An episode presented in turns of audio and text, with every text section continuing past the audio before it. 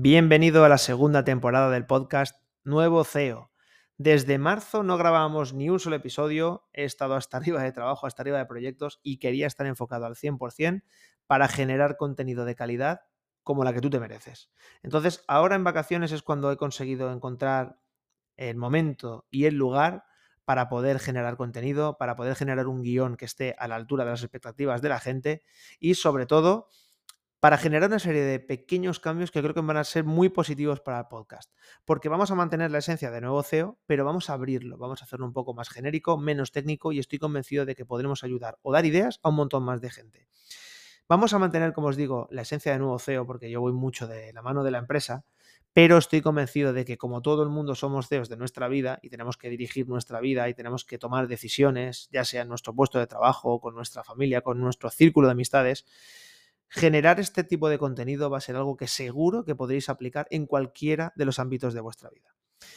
Este primer episodio, para empezar ya uh, directos al grano, es sobre algo que para mí ha sido una, puedo decir, una revolución a nivel personal, que ha sido mi viaje a Japón. Eh, reciente viaje a Japón porque volví hace dos o tres días, aún estoy con los efectos del jet lag, pero bueno, estuvimos dos semanas con mi mujer y mis tres hijos. Visitamos Tokio, Kioto, Osaka, Nara, Hiroshima, eh, Hiroshima Miyajima. Eh, bueno, la verdad que fue un viaje brutal, una experiencia única. Yo ya estaba enamorado de Japón, de su cultura, de su comida, de determinados aspectos de su sociedad. Y esto no ha hecho más que confirmar y ampliar ese romance que voy a mantener con Japón hasta que me muera. Eso es así. Con lo cual yo, que soy una persona que normalmente intento extraer lo máximo de mi vida y de mis experiencias, lo que he hecho ha sido importar 10 ideas, 10 aspectos, 10 conceptos que para mí han sido revolucionarios o por lo menos me han chocado y que creo que deberíamos importar para aplicar en cualquier ámbito de nuestra vida, profesión, puesto de trabajo, empresas, lo que sea. Seguro que en algún punto lo podemos aplicar y lo debemos aplicar. Así que empiezo con el primer punto para mí ha chocado mucho la limpieza, la limpieza de, las ciudades que he visitado.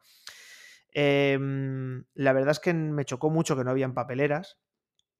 Eh, solo hay una, eh, especie de papeleras al lado de las máquinas expendedoras de bebidas, que hay cientos de máquinas de bebidas, y menos mal porque hemos estado a 30 y pico grados allí.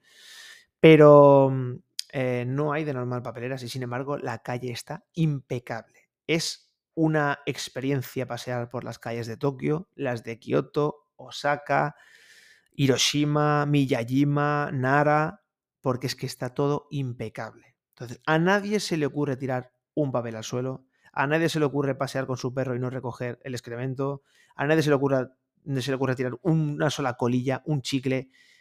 Es algo que lo llevan dentro. Entonces eso se, se percibe y han conseguido una serie de ubicaciones que están impecables. Entonces esto hace muy agradable una visita a aquel país. El segundo punto es la organización y la puntualidad. Tienen mucha fama de ser organizados y de ser puntuales, pero lo que yo he visto allí me ha chocado muchísimo. Por ejemplo, el tema de los trenes, que son tan. es tan famoso el tema de las colas que hacen en los trenes, verlo impacta mucho.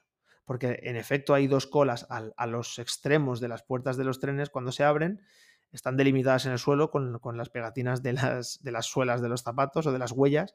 Tienes que hacer cola allí y en el momento que sale la última persona del tren es cuando todo el mundo empieza a entrar con tranquilidad, sin empujones y con máxima educación.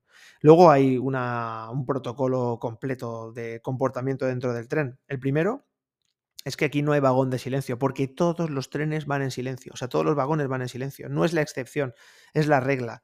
Si hablas un poco más alto, como hablamos los españoles, enseguida te miran raro y lo notas enseguida. Entonces, eh, además, pues lógicamente, si hay una persona mayor, una mujer embarazada, eh, alguien que va con niños, pues lógicamente le ceden el asiento de manera inmediata. Y luego, sobre todo, el tema de la puntualidad ha sido impresionante. Nosotros nos movíamos con una aplicación de, Japan Rail Pass, eh, de Japan Rail Company, que es la empresa de ferrocarriles de allí de Japón. Eh, te daba, digamos que te descargabas el itinerario para saber en qué minuto estabas en cada estación, para saber también dónde te tenías que parar. Y yo mi manera de ubicarme era simplemente por la hora. Si tenías que estar en la estación de Miyajima a las 17.32, a las 17.32 el tren está parando en Miyajima. Incluso, recuerdo, no se me va a olvidar, un itinerario en el que habían dos paradas que se iban un minuto de diferencia y si una tenía que parar el tren a las 14 y 27 y en la, en la siguiente a las 14 y 28, paraba en ese exacto minuto, siendo que el margen era tan reducido. A mí eso me, impactó mucho. O sea, no hay retrasos y si los hay, es cierto que sí los hay, están justificados y se informan en los paneles informativos de las pantallas de, los, de todos los vagones. Entonces, eh, lógicamente son humanos, pero rozan la perfección con el tema de la puntualidad. Me pareció impresionante. El tercer punto, que creo que es algo que deberíamos importar, es la planificación. Vamos a ver, los japoneses son enemigos de la improvisación. Ellos tienen que tenerlo todo súper controlado porque son una masa social brutal, impresionante, y una cantidad de japoneses increíble. Y lógicamente tienen que tener todo bien eh, controlado para que no haya nada que haga que el funcionamiento normal de las cosas se altere. De hecho, esto genera situaciones un poco absurdas, porque ellos son de generar procedimientos y ejemplos y instrucciones de, algunos aspectos que son básicos y cruciales. Pero bueno, falta que hagan instrucciones para leer las instrucciones. O sea, son. Lo, digamos que lo llevan un poco incluso al, absurdo. Pero ellos generan procedimientos, protocolos y planifican todo. Y ahí detrás hay una cantidad de trabajo impresionante. El cuarto punto es la innovación. Viajar a Japón es viajar al futuro a nivel de instalaciones, a nivel de redes, o sea, tenías una wifi abierta prácticamente en cualquier ubicación de las ciudades en las que, por ejemplo, nosotros hemos estado, lo que hacía mucho más sencillo moverte por allí, tenías autonomía para poder conectarte a Google, conectarte a Google Maps, para poder utilizar la aplicación de, JR, de los ferrocarriles, para poder hacer cualquier tipo de trámite. Las instalaciones son de otra década, y incluso recuerdo que cuando fuimos con los niños a jugar a, estas, estas, eh, máquinas de ganchitos y máquinas recreativas, o sea, las máquinas recreativas, que aquí, por ejemplo, los recreativos con, el, bueno, con la existencia de las videoconsolas han desaparecido, allí hay máquinas recreativas que, a mí me, estallaba la cabeza al verlas. Con unos monitores de unas dimensiones brutales, con un nivel de control y de, gráficos pues, increíble. Yo, desde luego, unos sistemas de audio impresionante. Era, de, era, era del, o sea, máquinas del futuro. Yo, de verdad, aún lo estoy asimilando. Impresionante. Y luego, para mí, la revolución en mayúsculas que es el váter con el chorro de limpieza trasera, por llamarlo de alguna manera sencilla revolucionario. No voy a entrar en detalles porque es un poco escatológico, pero de verdad creo que es algo que debemos de quitarnos los tabúes, debemos empezar a importar esa, tecnología y estudiarla porque de verdad hay que ver la cantidad de ingenieros que hay detrás de un acto tan sencillo como la limpieza íntima. Pero bueno, os invito a investigar por lo menos.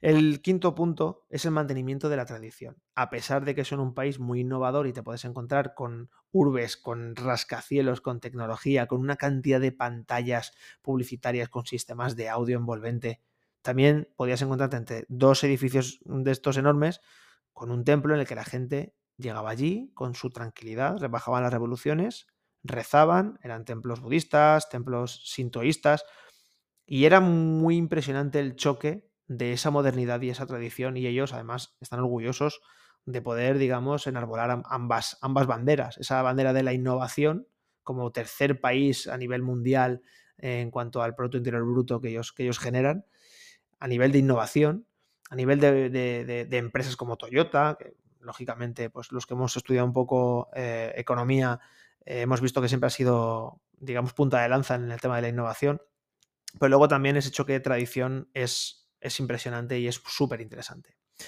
El sexto aspecto es la simpatía. Los japoneses van siempre con una sonrisa en la cara. Yo, por ejemplo, me esperaba una sociedad mucho más fría. Es cierto, es cierto que son muy diferentes a nosotros a la hora de, expresar las emociones. De hecho, por ejemplo, una de las cosas que leí preparando un poco el viaje es que tenemos que intentar evitar, pues, mostrar demasiado demasiado cariño, pues por ejemplo, dar un beso a tu mujer en la calle no está bien visto. A ver, eres, extranjero y, bueno, y lo, entienden, pero les incomoda. Entonces, sin embargo, eh, a pesar de todo eso, son muy simpáticos, son, muy agradables. Cualquier persona que no te conoce eh, por la calle te sonríe, a los niños sobre todo era, un encanto el trato con los niños. Y recuerdo, por ejemplo, una anécdota, entrando en unos de estos, una, ubicación esta de, máquinas recreativas, que cuando entramos había un chico, supongo que con su novia, sacando un, un peluche enorme con, la máquina de los ganchos y lo consiguió sacar, es decir, consiguió el premio. Y claro, nosotros entramos y montamos allí una fiesta, ¡ah, ha sacado el premio! ¡Ah, mira qué peluche más chulo! Entonces, eh, como yo el holgorio que estábamos generando nosotros se giró y al ver que habían tres niños, directamente le regaló el peluche a, mi hijo Alejandro, al mediano. Yo le dije, no, no, no, que, no es necesario, que no, que no lo puedo aceptar. No, no, no. El tío con una sonrisa de oreja a oreja y se iba alejando y nos iba haciendo el ok con la mano. En plan, wow, qué guay, ¿eh? Os he regalado eso. ¿Estáis felices? O sea, fue, fue una experiencia muy bonita y implica que ellos son, tienen devoción al servicio y a mantener la armonía en la sociedad. Y sobre todo, son muy agradables con el extranjero, por lo menos con, nosotros lo, lo, han sido y también lo hemos visto con, otras, con otros viajeros que han ido allí. El séptimo punto es el respeto. Ellos hacen reverencias, piden perdón mil veces si hace falta. Son exquisitos con el tema del respeto y le dan muchísima importancia. Lo de la reverencia, por ejemplo, si no lo ves, no te lo crees. Es algo que choca mucho, lo podemos ver en la televisión, pero cuando, cuando llegas allí y ves que es algo que tienen tan metidos en su, tan metido en su manera de, ser, o sea, en, su, en sus valores, eh, ves, por ejemplo, cuando se despiden los empleados y le hacen la reverencia a su jefe, o cuando la familia le hace la reverencia a la persona más mayor. Tiene una cadena de valores y un sentimiento de honor eh, impresionante. Y claro, esto choca mucho, sobre todo cuando estás viendo que, en tu país, porque esto es cierto, eh, cada vez está más caro el conseguir un. El conseguir. estoy intentando buscar las palabras adecuadas para no. para no cagarla, pero no, es cierto, cada vez está más difícil encontrar gente joven que, tenga ese sentimiento de respeto a la gente mayor, eh, que respete a, cualquier persona de cualquier etnia, de cualquier edad, de cualquier género. Creo que esto se está perdiendo. Y cuando vas a Japón y ves esto, te choca mucho y te hace sentir un poco triste de lo que estamos perdiendo nosotros aquí. Pues, suena un poco pesimista, pero es verdad, es verdad. Y creo que tenemos que encumbrar un poco este, este sentido del honor y del respeto porque creo que es lo que nos diferencia. El punto número 8 es que no hay trabajo pequeño. Allí cualquier persona hace cualquier trabajo, lo hace con una sonrisa eh, en la cara y ofrece una calidad en su servicio impresionante. Da igual lo que esté haciendo, da igual que sea una persona con un tenderete pequeñito en una de las izakayas que hay, que son las, las tiendecitas pequeñas en las que se hace comida casera. Eh, da igual que te hagan una tortilla típica que se llama okonomiyaki, que te la hagan en la mesa, la, vas a ver siempre que te lo van a hacer con una sonrisa de oreja a oreja. Y eso, como viajero, es muy agradable, es muy agradable. Es algo que en cuanto llegas aquí vuelves a echar de menos también. Entonces, ellos tienen una sensación de que no hay trabajo pequeño. Y da igual, yo he visto gente con un chaleco con LEDs porque estaba en una acera que estaba en, bueno, estaban reformando y esa persona su, trabajo era llevar un chaleco con LED.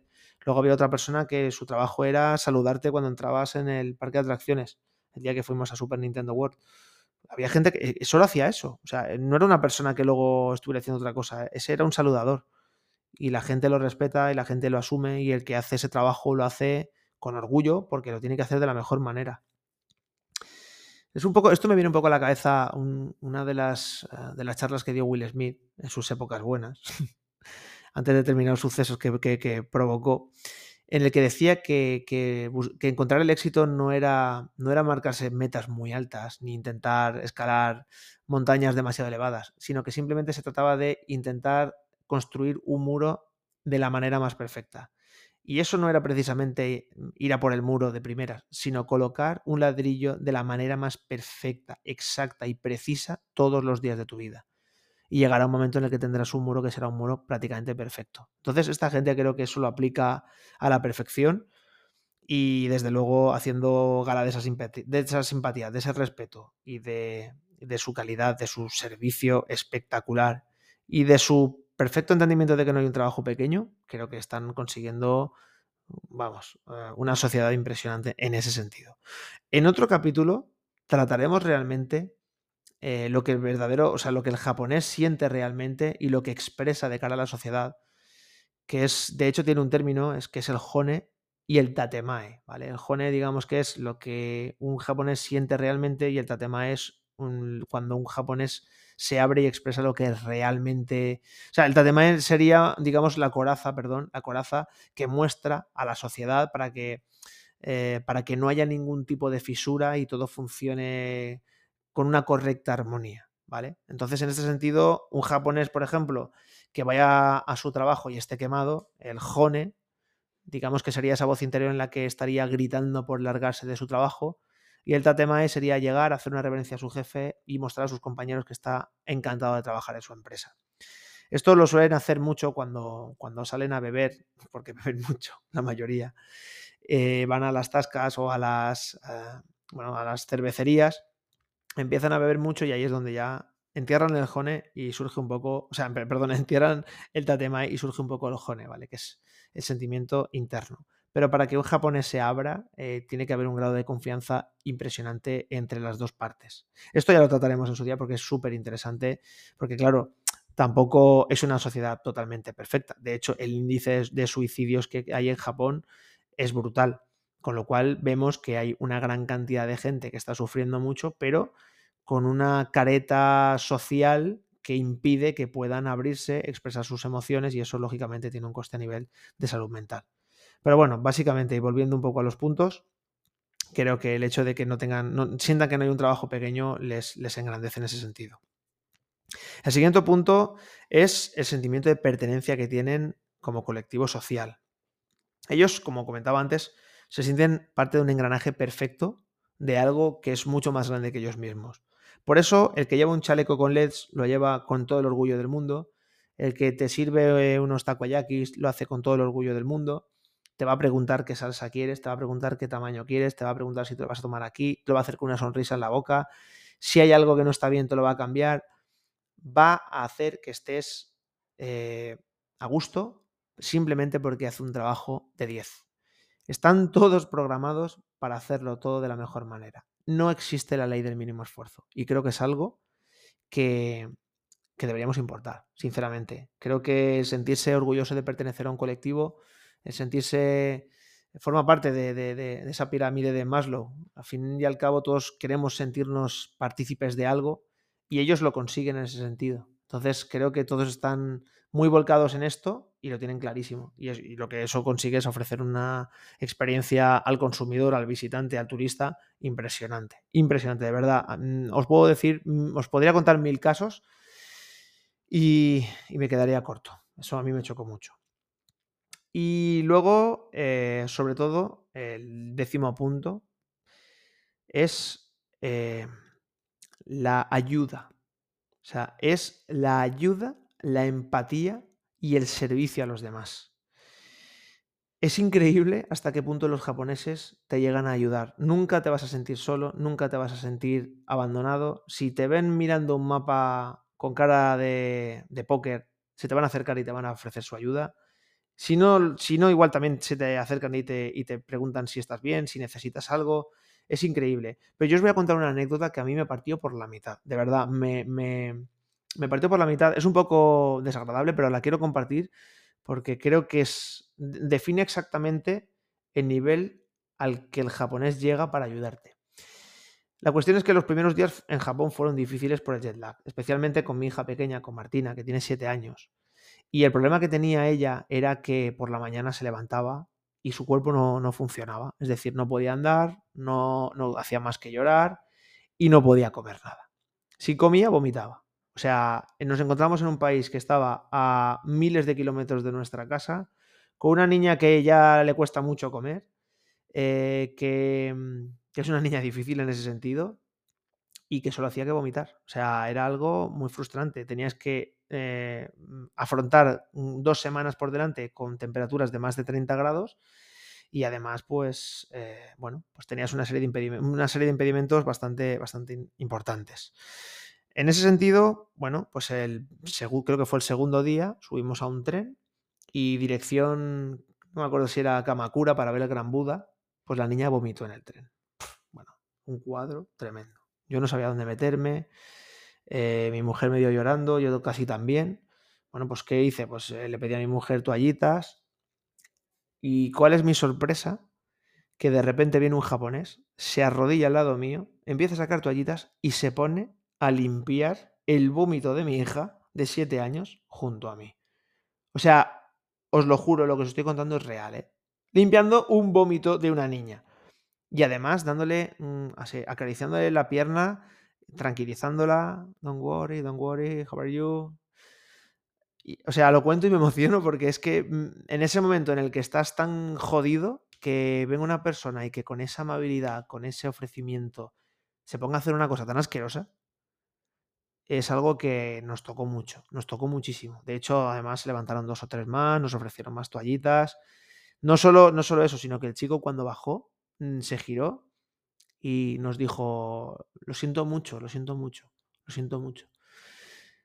¿Qué pasa? Que cuando hay una frase de Steve Jobs que dice algo así como que cuando consigues tocar el corazón de una persona no hay nada igual. Y cuando una persona está tan jodida, nosotros estábamos mal, en esos días estábamos preocupados por Martina, por las vacaciones, por no poder hacer todo lo que queríamos hacer. Cuando estábamos así, vino un chico con esa sonrisa, no lo voy a olvidar en la vida. ¿eh? Ese chico, esa imagen no se, no se, me, va a borrar de, la cabeza en la vida. Y vino, hizo eso, nos tocó el corazón. Entonces, a mí la sociedad y el japonés me toca el corazón en este viaje de una manera que no lo podéis imaginar. Es muy difícil de explicar, pero esto es lo que ocurrió. Entonces, cuando llegas a ese punto, mm, yo esto se lo conté a algún amigo aquí en España y dicen, hostia, eso te pasa en algún sitio y cuando te agachas a limpiar el vómito, te están robando la cartera. Ese es el problema.